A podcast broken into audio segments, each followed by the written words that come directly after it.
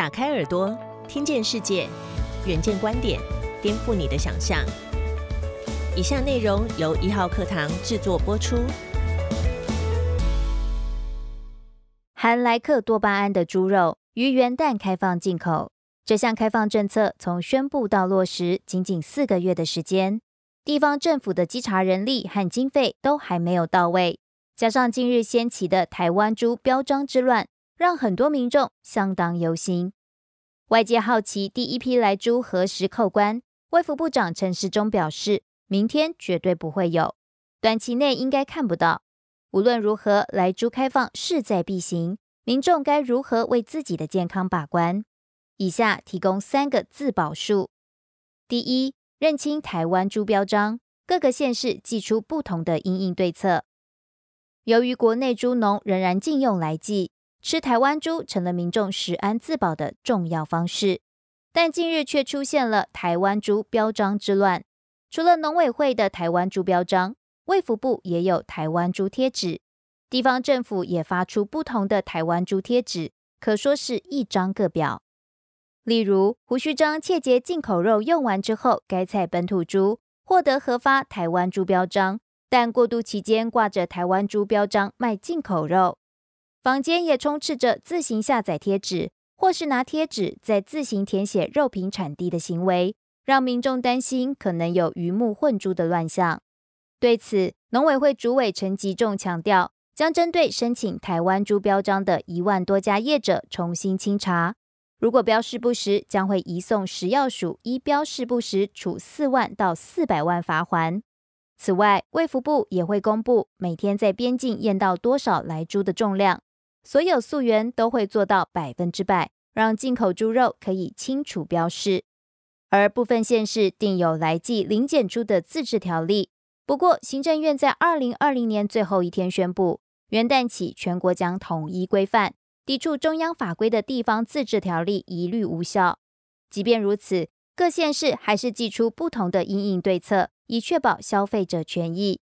例如，台中市宣布五招，包括。抽验能量扩大十倍，猪牛肉品输入业冷冻仓储源头抽查，抽验结果主动揭露，修订办法核发检举奖金，设立无瘦肉精金标章，只要稽查合格，使用台湾猪就发放金标章。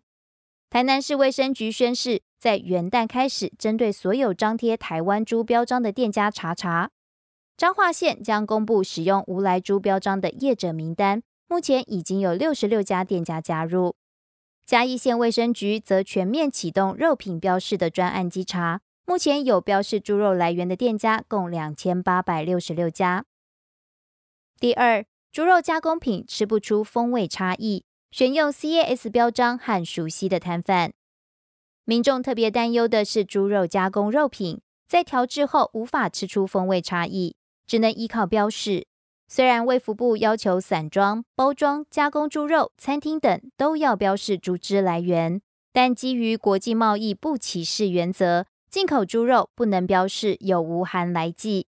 对此，消基会表示，未来将会抽验市面上的加工食品，包括香肠、热狗、贡丸和肉松等较常使用进口肉的品项，持续监督政府。在消基会主办的食品安心消费论坛上。前台大动科系教授骆秋英建议，民众可以选择有 CAS 标章的产品，因为 CAS 必须使用国产猪肉，可避免进口猪来记残留不明的疑虑。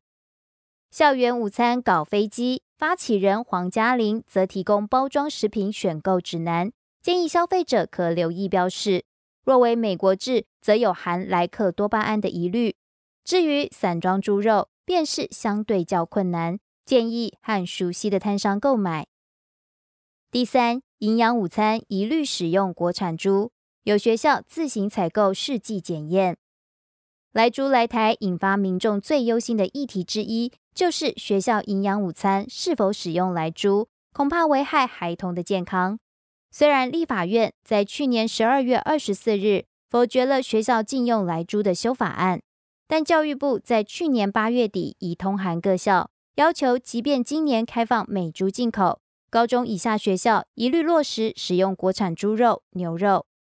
教育部在十二月二十三日也召开记者会，表示全国二十二县市三千三百六十八所国中小已经全面变更采购契约，未来校园公膳一律采用国产肉品，加工再制品也根据换约内容列入把关。此外，更有学校除了换约之外，还另行采购试剂，检验肉品中是否含有来剂，双重把关。国教署署长彭富元表示。校园食材登录平台也增加了猪肉、牛肉原料原产地国资讯栏位，供校方登录。家长可以透过网站搜寻学校名称检索，进一步掌握和监督营养午餐的食材资讯。更多相关报道及精彩内容，请参阅《远见》杂志。